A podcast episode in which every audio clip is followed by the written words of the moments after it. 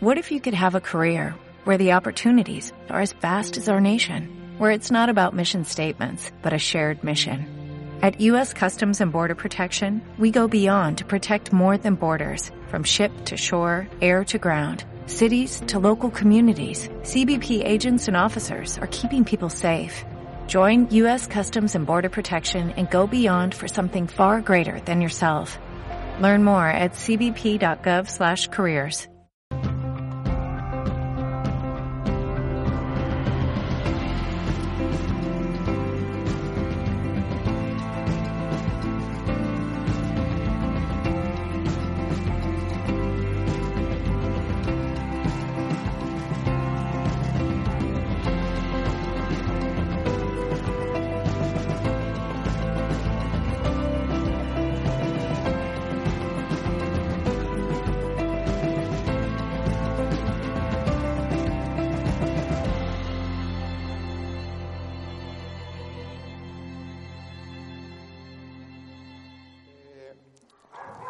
Espero que la charla os resulte interesante. Se titula El origen emocional de la enfermedad y en esta charla vamos a, ver eh, cómo eh, la depresión, el estrés y otros trastornos psicológicos influyen en nuestra salud y en la génesis de enfermedades físicas.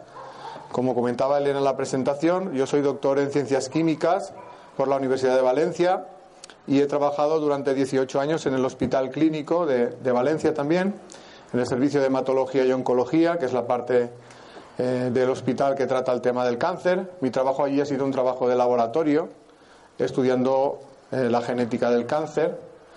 Pero lo que os voy a contar hoy no tiene directamente que ver con ese trabajo, ah, aunque sí que tiene que ver con el cáncer y otras enfermedades. Y ha sido fruto de un deseo personal de indagar en algo que a mí me parece especialmente importante y que creo que todavía no se tiene bastante en cuenta a la hora de eh, tratar la enfermedad y es cómo influyen nuestras emociones, eh, nuestra psicología en nuestra salud física. Y como creo que esa, esa influencia es muy importante, pues eh, la charla se titula El origen emocional de la enfermedad y lo que vamos a intentar es explorar en cómo se producen esas relaciones. En la primera parte de la charla eh, os quiero hacer una pequeña introducción histórica de las relaciones cuerpo-mente, todo lo que se sabe eh, de esas relaciones desde la época de los griegos. Eh, será muy breve. luego hablaremos del significado biológico que tiene la enfermedad y al final de la charla os quiero hablar del significado espiritual de la enfermedad, porque para mí la enfermedad no se puede entender completamente si no la vemos desde el punto de vista espiritual.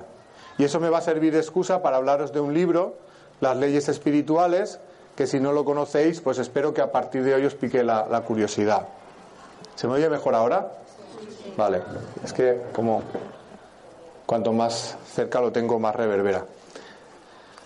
Eh, como digo, las relaciones cuerpo-mente eh, son algo que se ha estudiado desde muy antiguo. Ya los, griegos, eh, Aristóteles, el gran filósofo, encontró que existía una relación entre el cuerpo y la mente. Y en uno de sus libros decía esto.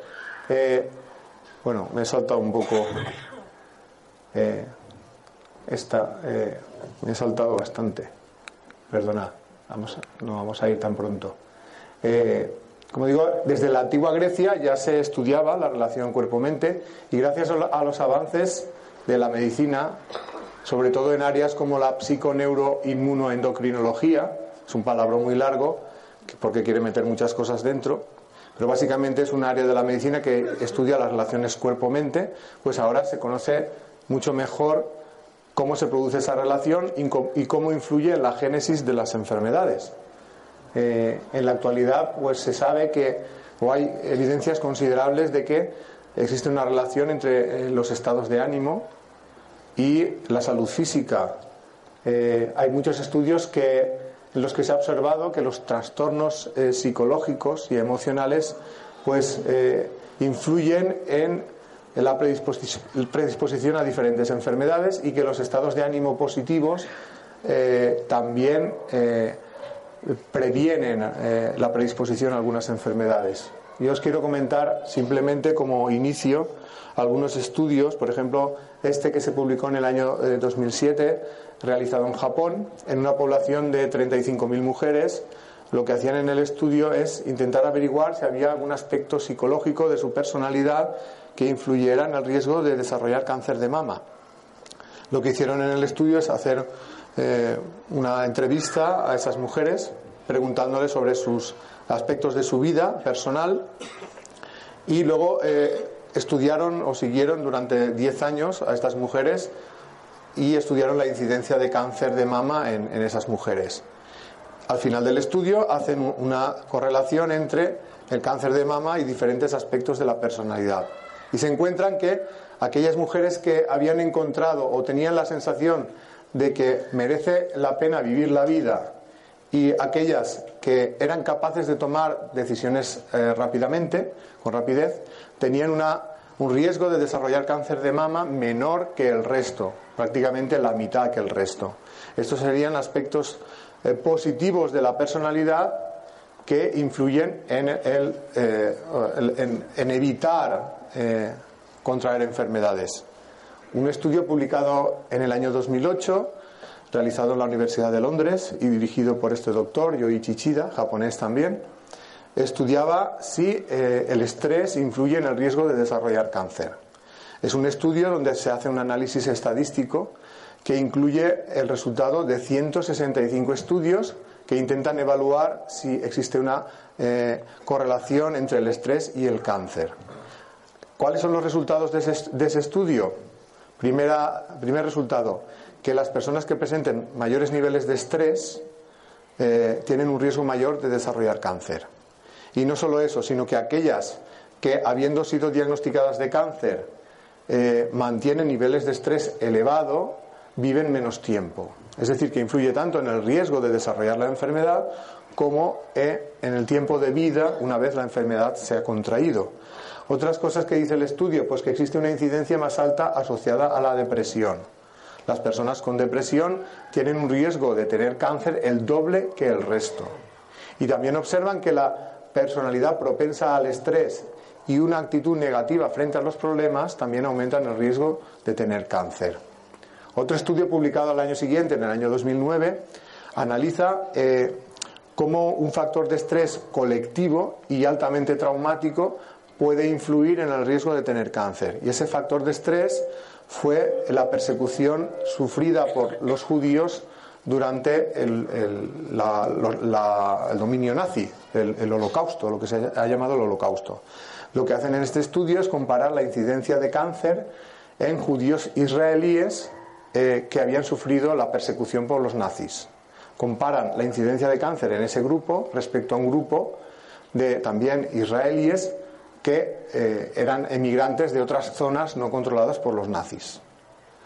Cuando hacen esa comparación, eh, se dan cuenta que la incidencia de todos los cánceres, especialmente el de mama y el cáncer de colon, era mayor en el grupo de judíos de Israel que estuvieron potencialmente expuestos al holocausto. Es decir, que eh, respecto al grupo que no, que no procedía de esa zona. Es decir, que ese factor de estrés colectivo había provocado que la incidencia de cáncer en, esa gente pues fuera mayor. Y ahora es cuando, aquí es cuando quiero empezar un poco lo que es la introducción histórica. Como os comentaba, los antiguos griegos ya, ya estudiaban esa relación y Aristóteles en uno de sus libros eh, pues dice esto, dice la psique y el cuerpo reaccionan complementariamente el uno con el otro.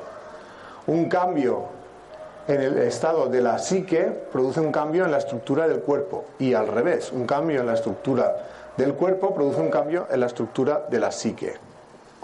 Más o menos por aquella época el, médico griego Hipócrates enuncia una teoría que se llama la teoría de los cuatro humores, que relaciona diferentes fluidos corporales y diferentes órganos del cuerpo con diferentes eh, estados de ánimo y tipos de personalidad.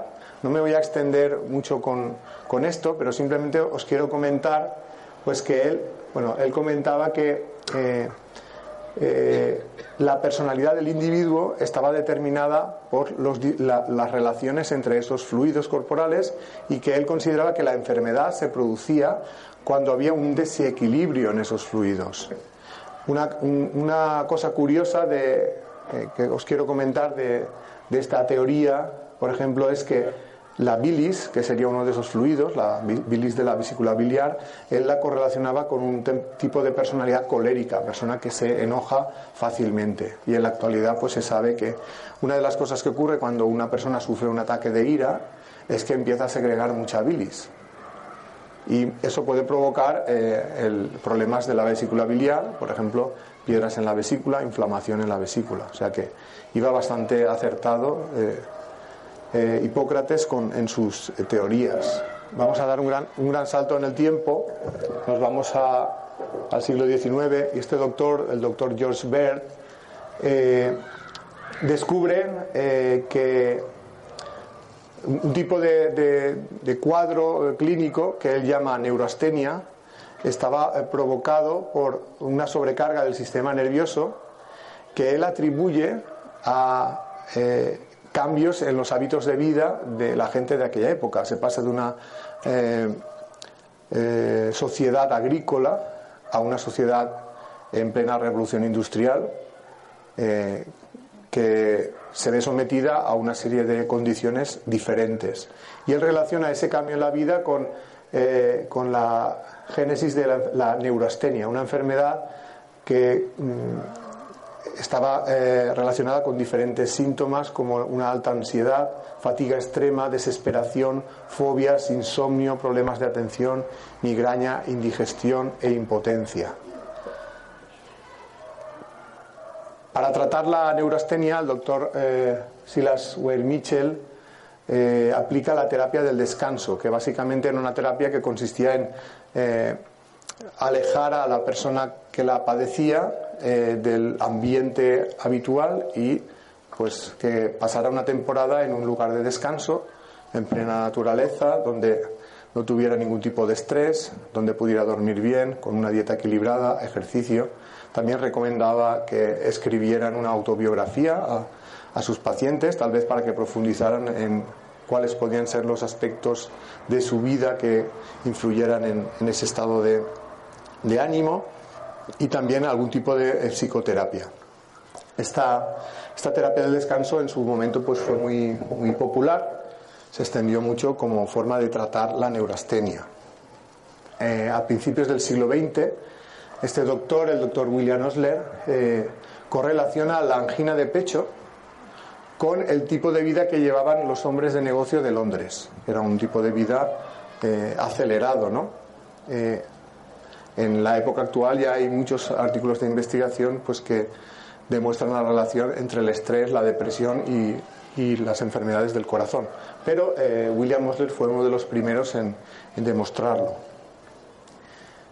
En los años 30 del siglo XX, el doctor eh, Walter Bradford Cannon, eh, de la Universidad de Harvard, haciendo estudios con, con, animales de laboratorio, a los cuales sometía diferentes estímulos de estrés, sea de tipo físico o eh, estrés mental, eh, él, se da cuenta que eh, todo eso provoca una reacción a nivel fisiológico en, los ratones que acaba llamando la reacción de lucha o huida. Luego hablaremos un poquito en qué consiste esa, esa respuesta. También por la misma época, el doctor Hans Seyle, también trabajando con animales de laboratorio, descubre que al someterlos a diferentes situaciones estresantes, eh, el cuerpo de esos eh, animales se adaptaba para responder a esa situación, para adaptarse a la situación e intentar eh, solventarla.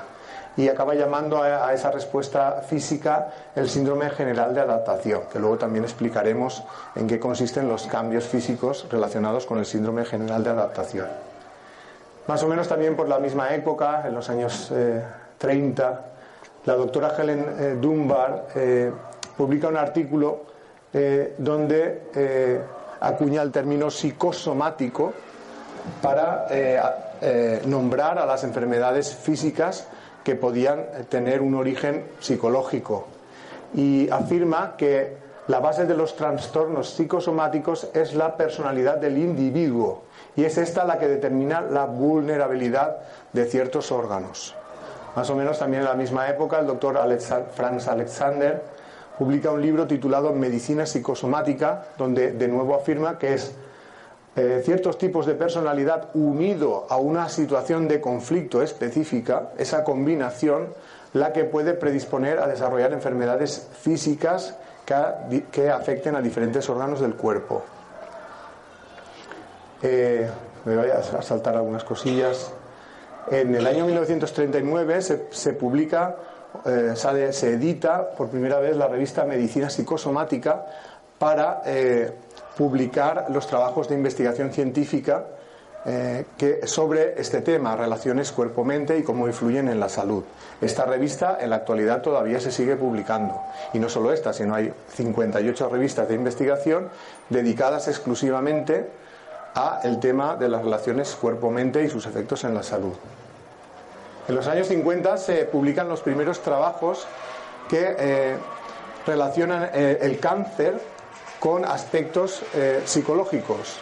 En los años 50 el doctor William Green publica dos artículos donde correlaciona las leucemias infantiles con la pérdida de la unidad madre-hijo o madre-hija.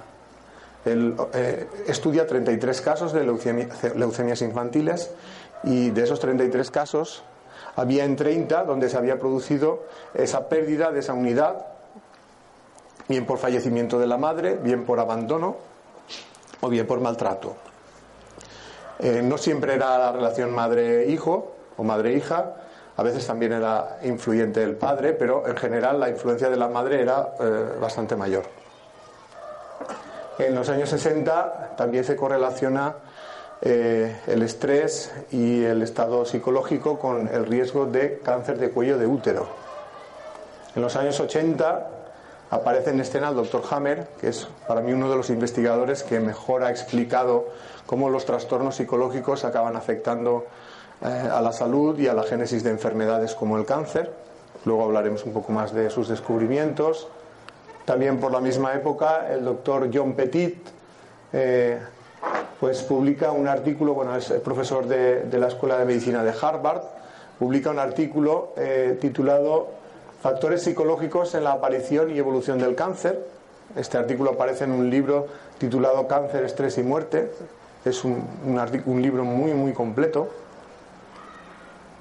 Y como os decía, en la actualidad hay muchas revistas de investigación dedicadas a este tema y se han publicado unos 3.200 eh, artículos en este área. O sea que es un campo que, que, que tiene mucho publicado y esto lo suelo comentar porque hay gente que dice que no hay base científica que demuestre que los trastornos psicológicos influyan en la salud. Pues yo les recomendaría que se leyeran los artículos de todas esas revistas, a lo mejor así cambian de, opinión. Yo desde luego eh, lo que digo lo he basado mucho en, lo que he podido leer de todos estos artículos. Y dicho esto, es donde eh, querría ahora empezar a profundizar en el significado biológico de la enfermedad, porque lo que nosotros consideramos algo eh, muy negativo, las enfermedades, en realidad son un mecanismo que tiene el cuerpo para hacer frente a determinadas situaciones. Y para empezar a entender cuál es el significado biológico de la enfermedad, os quiero empezar hablando de la reacción de lucha o huida. Os he comentado antes que el doctor eh, Bradford Cannon, de la Universidad de Harvard, haciendo experimentos con animales a los cuales sometía a situaciones eh, física y psicológicamente estresantes, descubre que eh, el animal da, una respuesta física ante esos estímulos.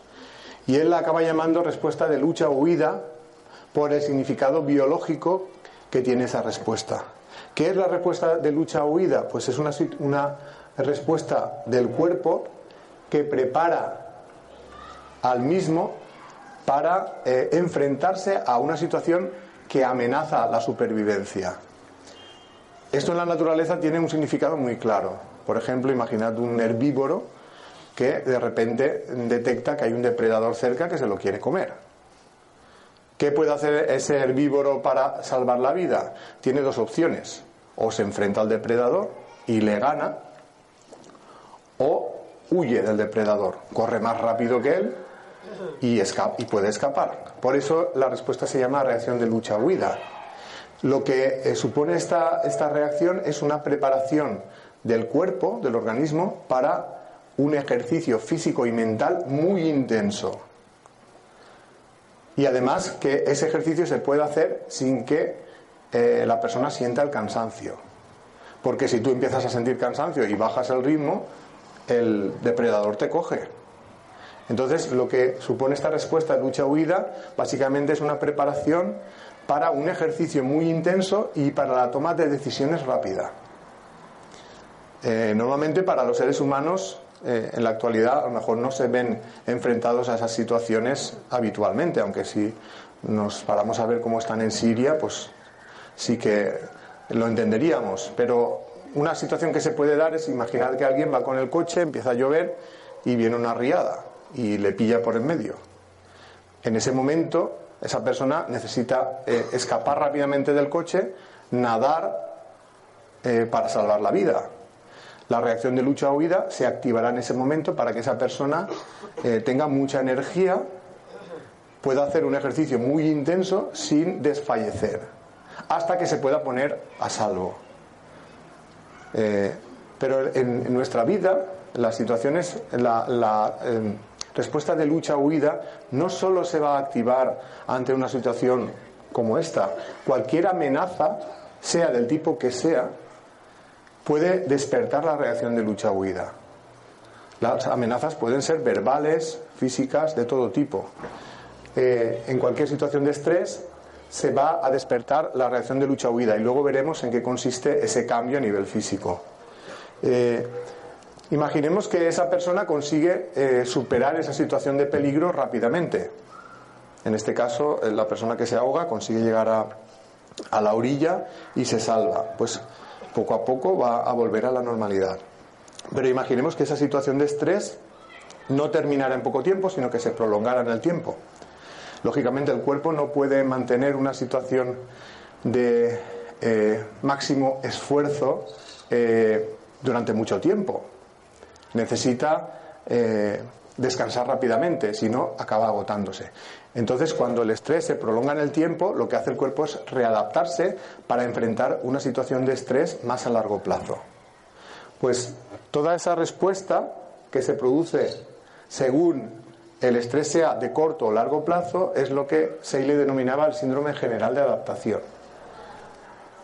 Os he comentado que este doctor, también haciendo estudios con animales, se da cuenta que cuando estos animales eh, se sienten amenazados, eh, el organismo emite una respuesta con el fin de intentar adaptarse e incluso superar esa situación de, amenaza. Eh, es decir, que el síndrome general de adaptación es un conjunto de reacciones fisiológicas desencadenadas por cualquier exigencia ejercida sobre el organismo sea por un agente estresor de tipo físico, pero también psicológico. O sea, se va a producir la misma respuesta si el agente, la amenaza es de tipo física, como si la amenaza es de tipo psicológica. En eh, el síndrome general de adaptación existen tres etapas. La primera sería la fase de alarma, que es equivalente a la respuesta de lucha o huida. Es cuando aparece el agente estresor, la situación de estrés o conflicto. Si ese estrés no se soluciona en un corto espacio de tiempo, se entraría en una segunda etapa que se llama la fase de resistencia, que prepara al cuerpo para una situación de estrés más a largo plazo y si aún así la situación de estrés continuara, se entraría en una tercera etapa que se llama la fase de agotamiento. En la fase de agotamiento el cuerpo va a hacer cambios adicionales para intentar enfrentarse a ese estrés que está eh, prolongándose eh, mucho en el tiempo. Vamos a hablar qué es lo que ocurre en cada una de esas etapas. Vamos a empezar hablando de la fase de alarma. Como hemos comentado, la fase de alarma es equivalente a la respuesta de lucha o huida. Es la primera eh, etapa. Es lo que ocurre cuando aparece una situación de estrés en nuestra vida. Lo que hace la respuesta de lucha-huida es preparar, es una respuesta en realidad automática, o sea, nosotros no somos conscientes de ello, se dispara automáticamente. Una de las cosas, por ejemplo, que ocurren cuando se produce una situación de estrés es el aumento eh, del ritmo cardíaco. ¿Sabéis, ¿Sabéis que cuando estamos tensos por alguna cosa, estamos nerviosos o tenemos miedo, empieza a latirnos el corazón a, a más velocidad? Pues eso forma parte de la respuesta de lucha-huida. La respuesta de lucha-huida prepara al organismo para el esfuerzo físico y mental eh, intenso. Cosas que ocurren, aumento de la frecuencia cardíaca, aumento de la presión arterial, eh, aumento de la dilatación de, los, de, los, bronquios, o sea, la capacidad respiratoria aumenta, aumenta la cantidad de glóbulos rojos en sangre, aumenta la cantidad de glucosa en sangre, se quema más rápidamente las grasas, todo eso para proveer al eh, organismo de oxígeno y energía, que es lo que necesitan los músculos para funcionar y el cerebro también para pensar mejor. La sangre también se concentra en las zonas de acción, que son los músculos, el corazón y el cerebro. Y otras funciones que no son vitales para la supervivencia, como son la digestión y el apetito sexual, quedan inhibidas. En ese momento no hacen falta esas funciones y todos los recursos de, eh, del cuerpo van a donde hacen falta para, para enfrentarse a esa situación de amenaza. Si ese estrés terminara en poco tiempo, pues poco a poco eh, todo volvería a la normalidad. El corazón volvería a latir con normalidad, la presión arterial bajaría, la, eh, se volvería a recuperar la función digestiva y el apetito sexual. Pero, ¿qué pasa que si la fuente de estrés continúa, si no se ha resuelto en poco tiempo? Pues entonces el cuerpo pasa a la segunda etapa, que es la fase de resistencia. En la fase de resistencia lo que hace el cuerpo es adaptarse a una situación de estrés más a largo plazo y no puede mantener esos cambios que había desarrollado en la fase de alarma, porque son cambios, son eh, cambios que solo pueden mantenerse durante un periodo corto de tiempo. Una de las cosas que ocurre eh, en la fase de resistencia es una redistribución de los recursos energéticos. Bueno, lo que pretende la fase de resistencia o los cambios que se producen en la fase de resistencia es adaptarse al estrés de la forma menos lesiva para el individuo. ¿Qué ocurre en la fase de resistencia? El organismo redistribuye los recursos energéticos evitando las actividades no relacionadas con la supervivencia del sujeto. Entre ellas estarían el crecimiento y la reproducción, que son proyectos a largo plazo. Es decir, que cuando hay una situación de estrés, si ese estrés afecta a niños, se les para el crecimiento, dejan de, crecer. Y en el caso de que afecte a adultos, eh, dejan de eh, poder tener hijos. O sea, las posibilidades de, tener hijos disminuyen. Es decir, las funciones sexuales en la fase de resistencia están disminuidas en ambos sexos. Por ejemplo, las mujeres disminuyen las posibilidades de ovular y de llevar un embarazo a término. Y en el caso de los hombres, eh, tienen problemas con la erección y también con la fabricación de espermatozoides. Sabéis que hay muchas personas que quieren tener hijos y no consiguen eh, tenerlos, ¿no? La mujer no se queda embarazada por diferentes motivos, recurren a técnicas de inseminación artificial o de reproducción asistida, cualquiera de ellas, eh, bajo la creencia de que tienen algún problema congénito que les impide tener hijos. Tal vez no sea así. En muchos casos simplemente es que están atravesando una situación de estrés que está en fase de resistencia. Y en fase de resistencia eh, la eh, reproducción está inhibida. Y eso también tiene un significado biológico. En la naturaleza, por ejemplo, imagina que estamos en la época del, paleolítico y que hay una hambruna. La hambruna es una situación de estrés física. Eh, no hay bastantes recursos energéticos. Eh, en esa escasez de alimento, el cuerpo actúa evitando que las mujeres se queden embarazadas, porque si se quedaran embarazadas seguramente eh, perderían la vida ellas y también perdería la vida el, bebé que llevan en el vientre. O imaginemos que eh, hay una persecución, una situación de persecución por parte de, otra tribu. Tampoco es un buen momento para tener hijos, porque todo eso eh, sería un impedimento para escapar de la persecución. Y seguramente morirían las madres y morirían los hijos que llevan en el vientre.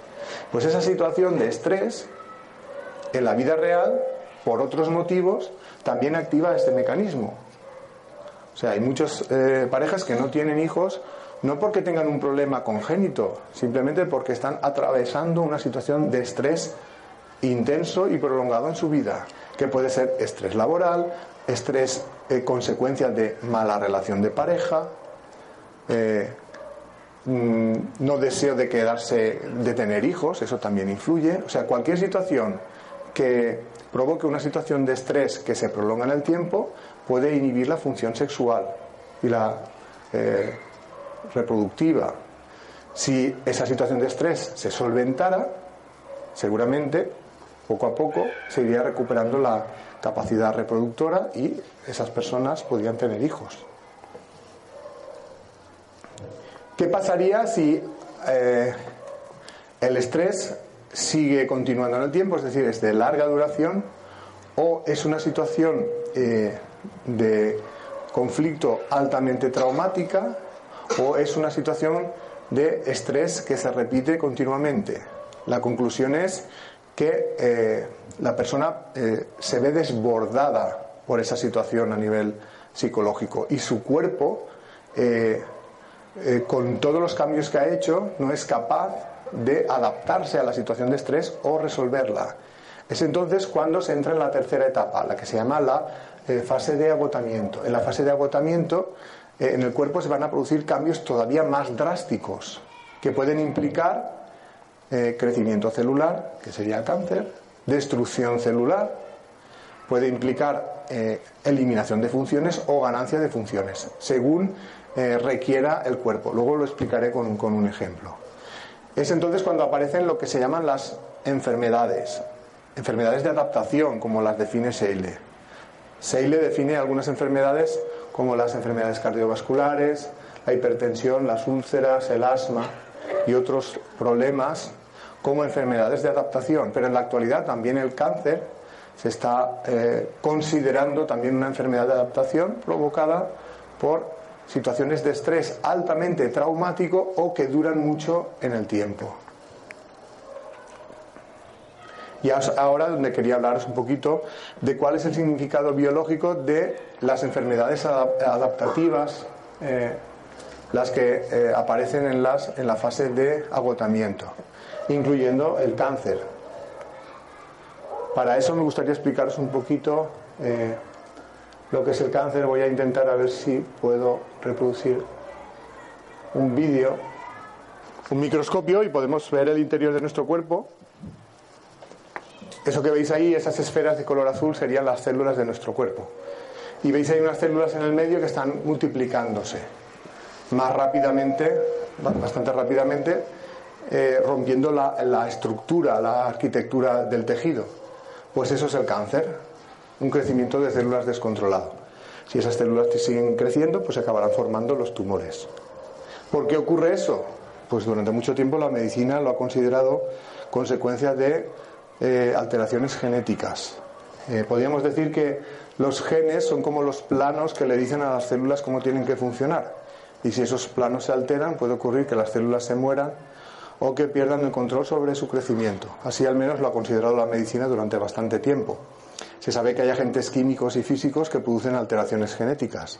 Por ejemplo, la radiactividad. De ahí el grave peligro de estar expuesto a las radiaciones nucleares o agentes químicos como el benceno, el amianto, agentes que están en, el humo, en el humo del tabaco, el de los tubos de escape. Todo eso provoca alteraciones genéticas. Por tanto, la exposición a estos agentes, cuando es prolongada o es a dosis altas, se considera un factor de riesgo de tener cáncer. Pero también es cierto que hay muchas personas que tienen cáncer que nunca han estado expuestas a dosis importantes de agentes que dañan el ADN que son personas que ni fuman, ni beben, ni tienen malos hábitos de vida, que son jóvenes y que aparentemente pues eh, no tienen ningún factor de riesgo físico para tener cáncer y aún así desarrollan cáncer. Eso quiere decir que tiene que haber algo más, aparte de los factores de riesgo físicos, que eh, predisponga a desarrollar cáncer. Para mí ese algo es cómo influyen los trastornos psicológicos. Por eso la charla se titula así. Hay bastantes estudios que demuestran que existe una relación entre el estrés y otros trastornos psicológicos, eh, la afectación eh, del sistema nervioso de ese estrés, o sea, el estrés impacta en el sistema nervioso y luego el sistema nervioso actúa sobre diferentes órganos o tejidos. Os quiero comentar algún, algún trabajo, por ejemplo, este que se publicó en el año 2008. Eh, es un estudio de un grupo alemán del Instituto de Inmunología de Witten. Mm, lo que han descubierto estos investigadores es que en realidad las células tumorales están conectadas con el sistema nervioso ¿Y qué es el sistema nervioso? El que está enviándole señales de crecimiento a las células tumorales. Esto es algo bastante eh, novedoso en el sentido que, como os he dicho, se pensaba que las células tumorales crecían como consecuencia de las alteraciones genéticas. Sin embargo, si hacemos caso de este estudio, no sería así. Las alteraciones genéticas no serían eh, el interruptor del crecimiento celular. Sería una señal que llega del sistema nervioso.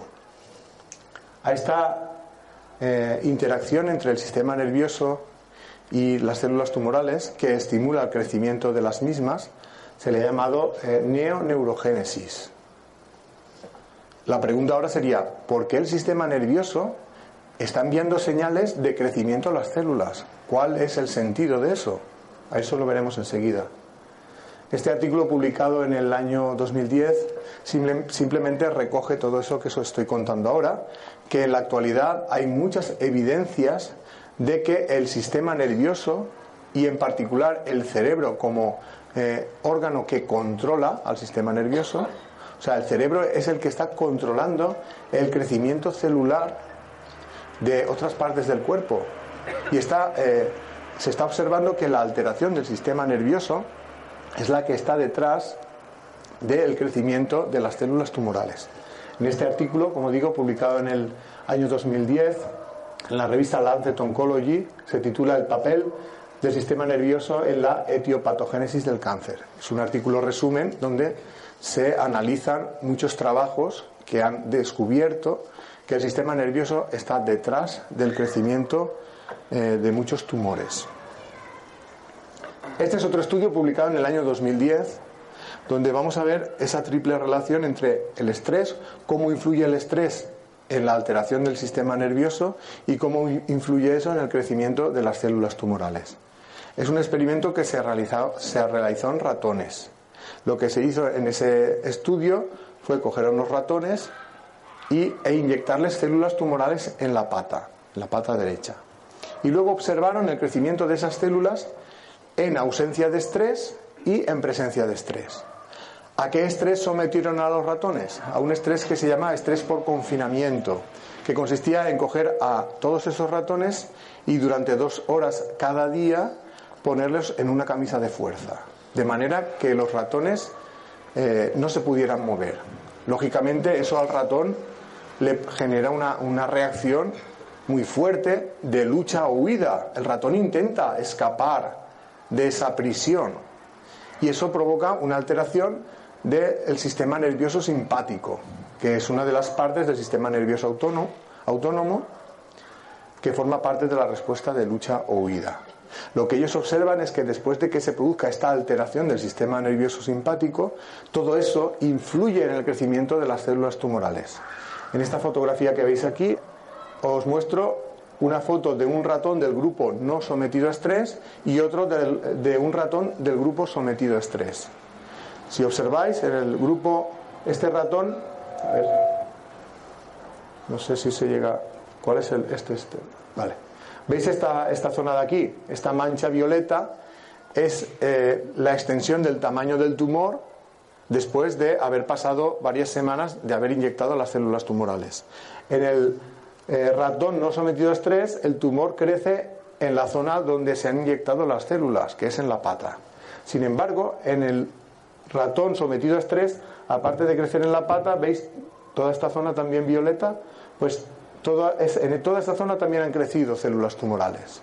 Es decir, que el estrés, después de haber alterado el sistema nervioso simpático, ha contribuido a que el cáncer se extienda en el cuerpo de esos ratones. Y se sabe también que es a través del sistema nervioso simpático, a través de la acción del sistema nervioso simpático, porque cuando se suministra un fármaco que bloquea la señal del sistema nervioso simpático, se inhibe esa diseminación del cáncer en los ratones.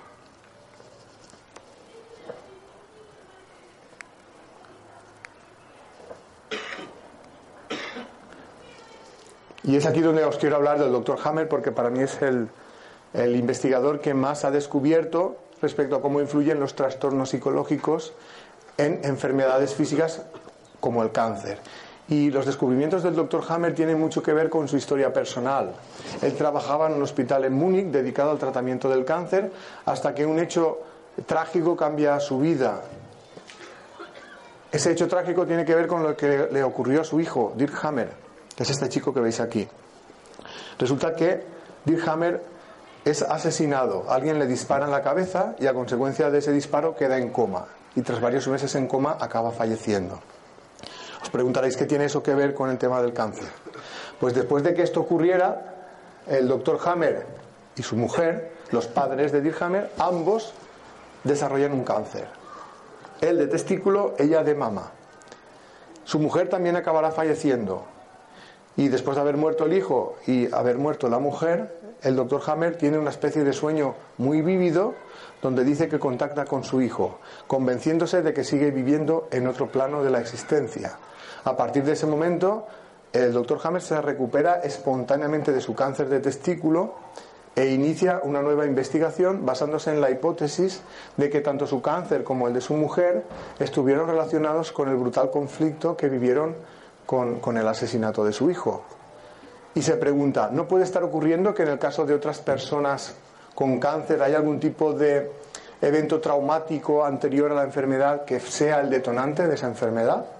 Pues esto es lo que él va a intentar eh, comprobar con sus estudios. Está en un hospital donde tiene acceso a enfermos con cáncer y empieza a preguntarles sobre los aspectos de su vida a nivel psicológico. Luego les hace también pruebas que él considera importantes para su trabajo y tras un trabajo que dura muchos años, donde él acabará analizando más de 100.000 casos, pues llega a una serie de conclusiones que yo os voy a intentar resumir a partir de ahora y que enlazan bastante bien con lo que ya habían descubierto los otros investigadores, Bradford, Seile, eh, cuando hablaban de que eh, el cuerpo se adapta eh, frente al estrés para intentar protegerse, disminuir el impacto de ese estrés e intentar solventarlo. Eh, el doctor Hammer dice que eh, tanto el cáncer como otras enfermedades son un programa biológico que se activa ante una situación que pone en riesgo la vida. Exactamente igual como decían los otros eh, médicos. El cuerpo, ante la amenaza, desarrolla una respuesta para intentar preservar la vida. Esa situación que pone en riesgo la vida puede iniciarse por un conflicto por un problema físico, pero también por un conflicto psicológico. Para que sea iniciada por un conflicto psicológico, tiene que ser un conflicto grave, altamente traumático, que suele ser inesperado y que se suele vivir en soledad. Otra cosa que descubre el doctor Hammer es que cuando se produce un conflicto, se produce una alteración en una parte del cerebro. Y esa alteración se puede detectar a través de un TAC, un, escáner cerebral. Esta sería una imagen de un TAC, de un paciente y la alteración es una alteración de tipo eléctrica, que en el TAC aparece como con forma de círculos concéntricos. No sé si llegáis a observar aquí, como si fuera una diana. Aquí estaría el centro de la diana y aquí los círculos concéntricos más o menos abarcando toda ese área. El doctor Hammer descubre que eh, según el tipo de conflicto es la zona del cerebro que se ve afectada. Es decir, que hay una relación entre tipo de conflicto lugar en el cerebro donde impacta ese conflicto y luego órgano que va a desarrollar la enfermedad. De hecho, él tiene una serie de mapas del cerebro donde sitúa cada conflicto, donde afecta y luego qué órgano es el que eh, cambia, el que desarrolla eh, la respuesta frente al estrés. Eh, un ejemplo, el cáncer que afecta a las glándulas mamarias. Aquí tendríamos un conflicto a nivel psicológico de preocupación o pelea en el hogar. A nivel eh, cerebral, la alteración se produciría en el cerebelo, que es la parte de atrás del cerebro, que sería esta, esta parte de aquí, que si la vemos ampliada sería esta. Y veis ahí dos círculos de color naranja oscuro. Esos serían los lugares donde se produciría una alteración de la actividad cerebral cuando hay un conflicto de esa naturaleza. Y luego las mamas serían los órganos afectados. También descubre el doctor Hammer que todas las enfermedades tienen dos etapas. Eh, la primera etapa sería eh, la fase que él denomina fase de conflicto activo, que corresponde a todos los cambios que se producen a nivel fisiológico para enfrentarse a esa situación de conflicto o estrés, y la fase de curación, que solo eh, se activaría en el caso de que el conflicto fuera resuelto. A veces nunca se resuelve el conflicto, pero en el caso de que consiguiera resolverse es cuando empezaría esta segunda etapa, la fase de curación. En la fase de conflicto activo lo que va a ocurrir a nivel físico es que se van a producir cambios que van a intentar ayudar a que esa persona se adapte a esa situación de estrés y le afecte lo menos posible a nivel eh, biológico. En eh, la fase de curación, si se ha resuelto el conflicto, lo que va a intentar el cuerpo es volver a la normalidad. Pero esa vuelta a la normalidad no sucede de la noche a la mañana. Depende de cuán grandes sean los cambios que se han producido en la fase de conflicto activo. Y generalmente eh, el volver a la normalidad implica que se inflamen los tejidos y los órganos que se habían alterado cuando el conflicto estaba activo. Es decir, hay una etapa inflamatoria, luego hay una etapa de cicatrización y finalmente pues, se consigue restablecer la normalidad. También en todo ese proceso, en la segunda etapa, también suelen producirse infecciones. Según el doctor Hammer, lo que hacen los microorganismos es eliminar las células que no se han podido reparar. Hay diferentes estudios que bueno, también comentaros que eh, cuando se entra en fase de curación, esa parte del cerebro que se había alterado cuando el conflicto estaba activo también se va a inflamar. El problema de una inflamación en el cerebro es que el cerebro está contenido en el cráneo y no se puede inflamar, crecer mm, como quisiera, el cráneo se lo impide. Esa necesidad de crecer y no poder puede provocar una tensión muy fuerte en esa zona del cerebro que puede acabar rompiendo los vasos sanguíneos y de esta manera provocar una hemorragia cerebral. Afortunadamente hay fármacos que permiten disminuir esas inflamaciones, por ejemplo los corticoides, pero para hacer buen uso de ellos pues hace falta conocer cómo impactan los trastornos psicológicos en el cerebro y eh, saber que en la fase de solución pueden provocar una inflamación en esa parte del cerebro, que puede requerir un tratamiento farmacológico para ser controlada. Hay diferentes trabajos que le dan la razón al doctor Hammer en este esquema que propone. Por ejemplo, eh, este artículo publicado en el año 2012 es un artículo que encuentra que el estrés psicológico es un factor de riesgo de muerte por hemorragia cerebral. Seguramente todos habréis conocido el caso de personas que aparentemente gozaban de buena salud y que de la noche a la mañana o se han muerto o han quedado paralizadas de una parte de su cuerpo. Y aparentemente eso ha ocurrido sin que uno sepa exactamente por qué. Como si fuera una cuestión de mala suerte, que te puede tocar, le puede tocar a cualquiera en cualquier momento. Desde este punto de vista no sería así. Sí que tendría una explicación. Tal vez esa persona ha estado viviendo un conflicto que ha entrado en fase de, solución, que ha sido altamente traumático y por tanto en la fase de solución la inflamación en el cerebro también ha sido intensa, hasta el punto de provocar la ruptura de los vasos sanguíneos. Por eso en este artículo encuentran una correlación entre eh, el estrés psicológico y el riesgo de morir de hemorragia cerebral. Si no conociéramos la explicación que da el doctor Hammer, no entenderíamos cómo una cosa se correlaciona con la otra. Pero gracias a él, este resultado se entiende perfectamente. Otra de las cosas que está diciendo el doctor Hammer es que el cuerpo tiene mecanismos naturales de regeneración, incluso para enfermedades como el cáncer. Y precisamente de esto trata este artículo publicado en el año 2011 y firmado por el doctor Thomas Jesse. El artículo se titula La remisión espontánea del cáncer. Os voy a leer un trocito del, artículo porque creo que es muy interesante. Dice así, la curación espontánea del cáncer es un fenómeno que ha sido observado durante cientos y miles de años. Y después de haber sido objeto de muchas controversias, porque había médicos, científicos que no lo aceptaban, en la actualidad se acepta como un hecho indiscutible. Es decir, hoy en día la medicina, la ciencia, reconoce que hay personas, que hay casos de cáncer que se han curado sin ningún tipo de tratamiento. Una revisión de los informes anteriores demuestra que esa remisión espontánea se asocia con infecciones agudas, fiebre e inmunoestimulación, que es lo que ocurre en la fase de curación, según el doctor Hammer. En nuestros incesantes esfuerzos para ir más allá de la naturaleza, para combatir el cáncer, a menudo se pasan por alto los mecanismos que la naturaleza ofrece para curar nuestras enfermedades.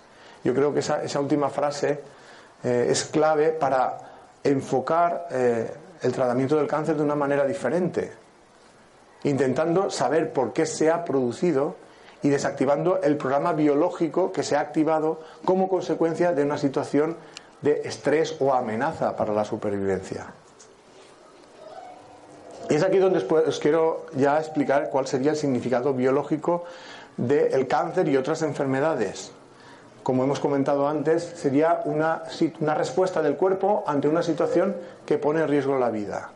¿Por qué podría venir o qué es lo que podía poner eh, en, riesgo la vida y que justificara esa reacción? Pues os voy a poner un ejemplo. Eh, vamos a hablar del cáncer de pulmón. ¿Qué sentido biológico tendría el cáncer de pulmón? Según Hammer, sería eh, consecuencia del cáncer de pulmón de una respuesta biológica frente a una situación de falta de aire. El conflicto biológico sería un conflicto de falta de aire. ¿Por qué puede haber falta de aire?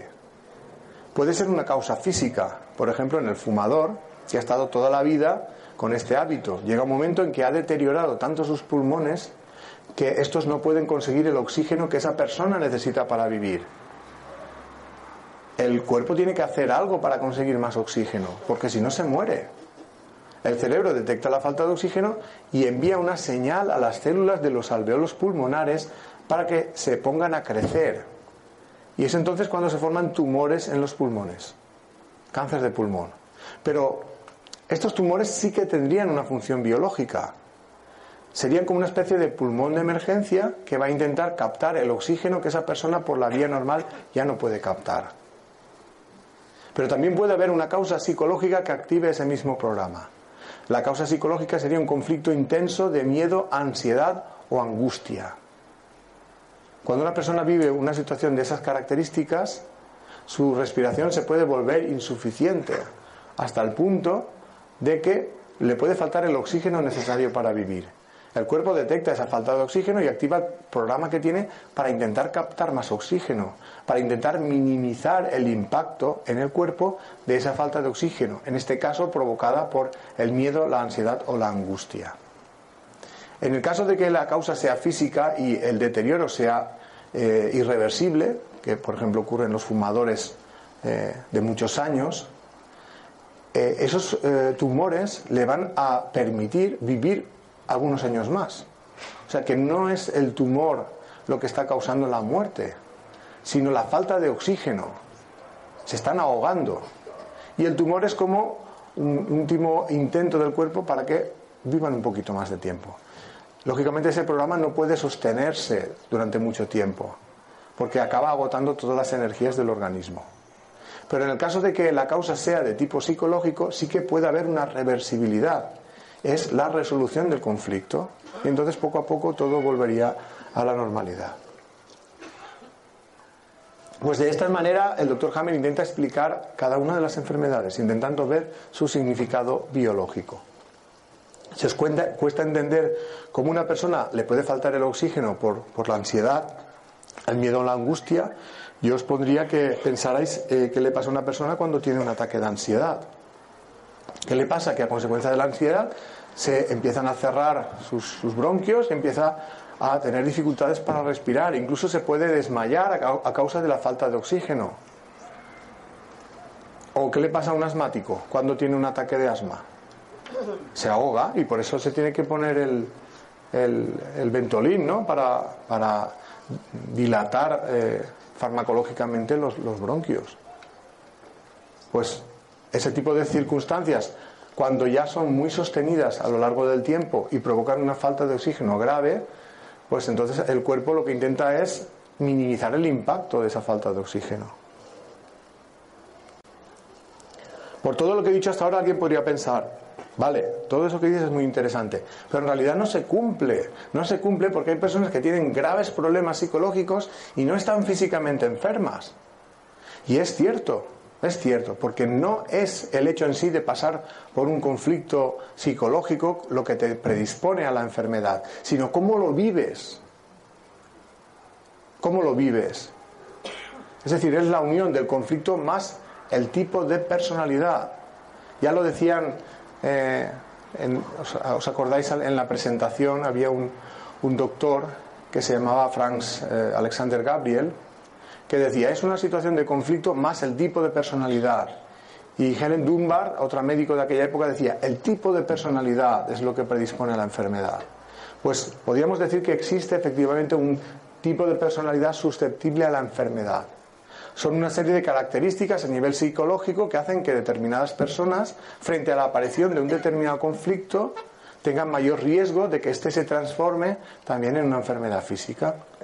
Pues aquí os resumo algunas de esas características. Por ejemplo, la tendencia de muchos años que puede arrancar en la infancia a reprimir emociones tóxicas de cólera, resentimiento y hostilidad las personas susceptibles a la enfermedad generan este tipo de emociones negativas y luego les cuesta mucho expresarlas. También suelen ser personas que eh, tienen la autoestima baja.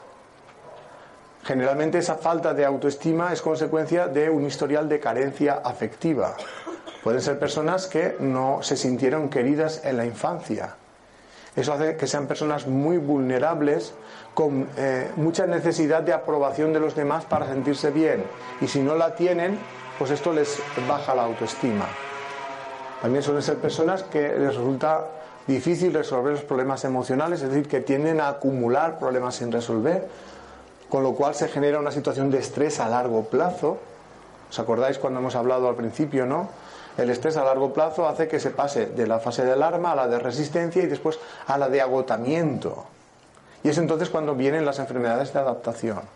Por eso es importante resolver los problemas cuanto antes, no dejar que se acumulen problemas sin resolver. También suelen ser personas que tienen dificultad en expresar el dolor interno. Tienen tendencia a vivir los problemas en soledad. Una de las cosas que yo suelo recomendar a todo el mundo es que cuando tenga un problema gordo, que no lo viva en soledad, que se desahogue, que lo exteriorice, que se lo cuente a alguien, ser posible a alguien que sea de confianza. Porque solo el mero hecho de, contarlo ya te va a quitar parte del sufrimiento. Que a lo mejor incluso esa persona te puede dar un buen consejo que te ayude a, a resolver el problema. Pero no vivamos las situaciones de conflicto en soledad. También suelen ser personas que tienen mucho miedo, se asustan profundamente de los acontecimientos negativos. Al final de la charla hablaremos con más detalle del miedo porque es un gran causante de sufrimiento y también de enfermedad. Y ahora vamos a hacer un repaso breve de las relaciones entre conflictos y enfermedades. Vamos a empezar hablando del cáncer de mama. Eh, según esta visión de las cosas, habría dos tipos de cáncer de mama, cada uno de ellos relacionado con un conflicto diferente. Por un lado teníamos el, el cáncer de mama que afecta a las glándulas mamarias, Tendríamos en este caso un conflicto de preocupación o pelea en el hogar. Este no es el más frecuente, ese es el 20% de los casos. Y por otro lado tendríamos eh, el cáncer eh, que afecta a los conductos galactóforos, que son los conductos por donde pasa la leche cuando la mujer está dando el pecho.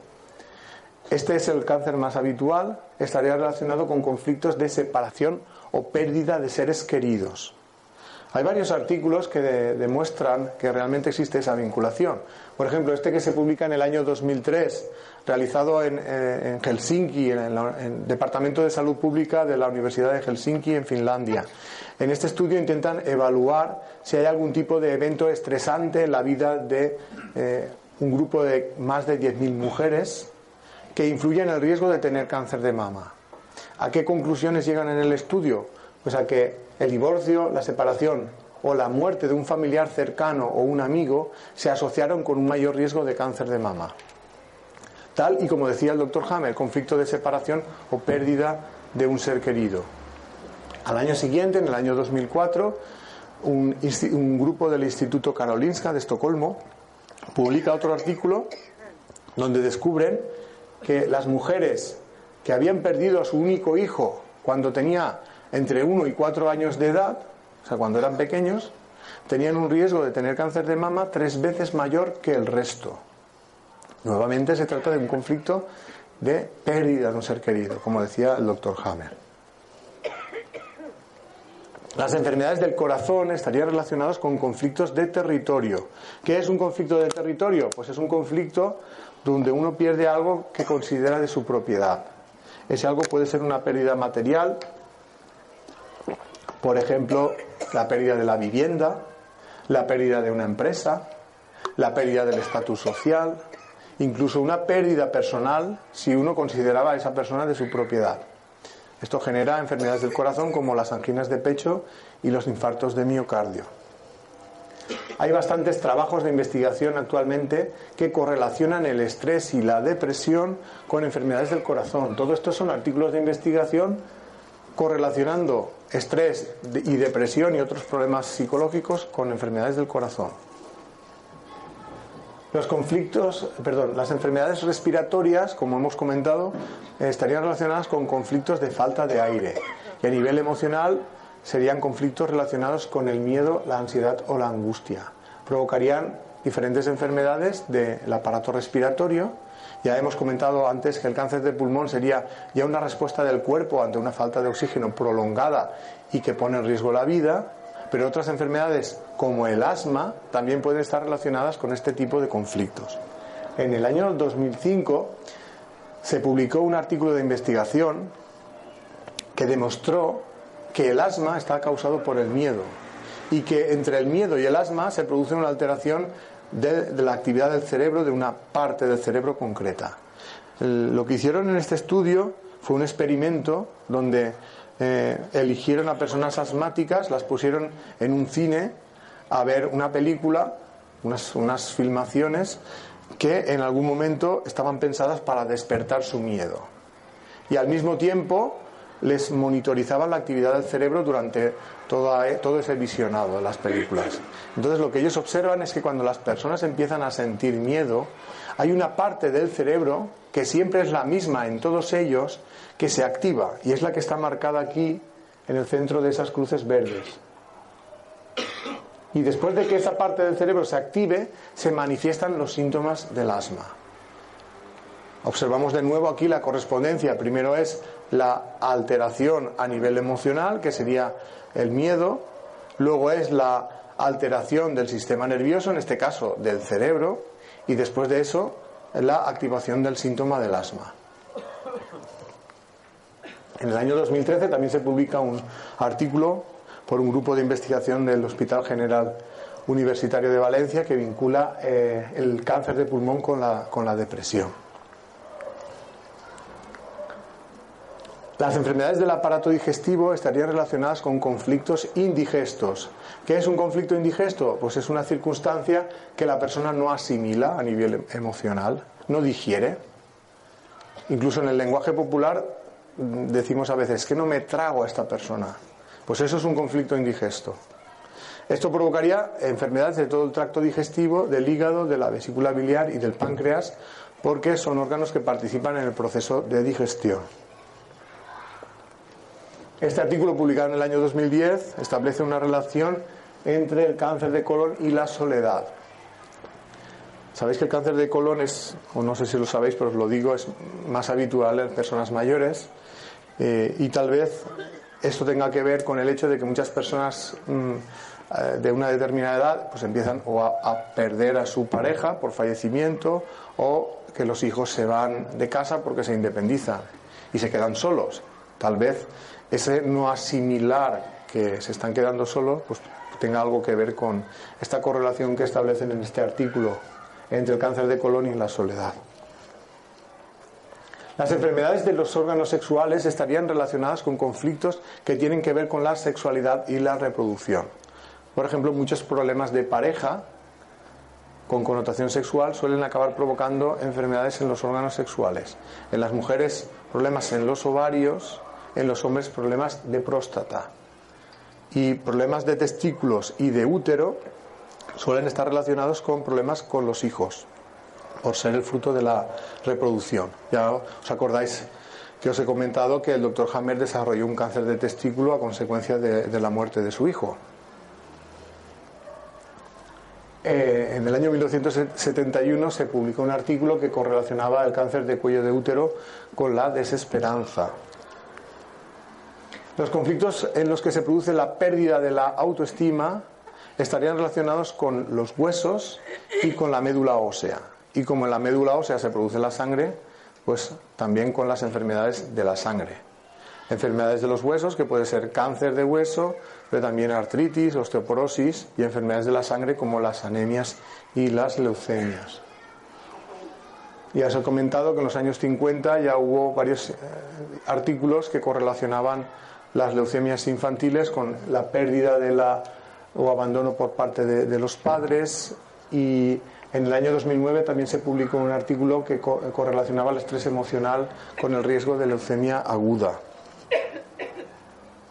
Para concluir esta parte, simplemente comentaros que, los conflictos psicológicos graves generan un estrés biológico que afecta al funcionamiento de nuestro cuerpo, eh, produciendo una respuesta eh, controlada por parte del cerebro para intentar minimizar el impacto de, ese estrés, intentar eh, protegernos para que ese estrés no acabe provocando mm, problemas mayores. Eh, inicialmente, si el estrés de corto, es de corto plazo, la respuesta será de tipo lucha-huida. Si se va alargando en el tiempo, será de tipo fase de resistencia. Y si ya es un conflicto altamente traumático que se prolonga en el tiempo, eh, serán eh, las enfermedades de adaptación porque se ha entrado en fase de agotamiento. En esos casos ya es cuando podemos hablar de que estamos enfermos porque los cambios que se han producido eh, son más drásticos. Pueden implicar crecimiento celular, destrucción de tejidos, pérdida de funciones, eso puede provocar parálisis, ganancia de funciones, también consecuencia de crecimiento celular, como hemos visto antes en el cáncer del pulmón, todo eso teniendo un significado biológico, que es el de eh, intentar preparar al cuerpo para hacer frente a esa situación de, estrés. Si se consigue eh, solucionar esa situación de conflicto o desaparece el agente estresor, el cuerpo entrará en la fase de eh, curación, o sea, espontáneamente intentará volver a la normalidad. Por lo tanto, para tratar la enfermedad eh, deberíamos tener en cuenta que el objetivo debería ser identificar el conflicto e intentar resolverlo. Habrá casos que no se pueda, por ejemplo, cuando son conflictos biológicos causados por algo físico. Ya hemos visto antes lo de el tema del consumo de, tabaco. Por eso es mejor dejarlo cuanto antes, antes de que sea irreversible. Pero en el caso de que sean eh, causados por conflictos psicológicos, pues sí que se puede intentar resolver ese conflicto a través de una terapia psicológica para ayudar a esa persona que identifique el conflicto y lo resuelva. Porque eso va a activar automáticamente los mecanismos de regeneración para que el cuerpo recupere la salud. Luego, en la fase de solución, hay que intentar ayudar a que esa eh, eh, fase sea lo más rápida posible, intentando evitar pues los problemas que pueden aparecer, las complicaciones como esas inflamaciones excesivas en el cerebro.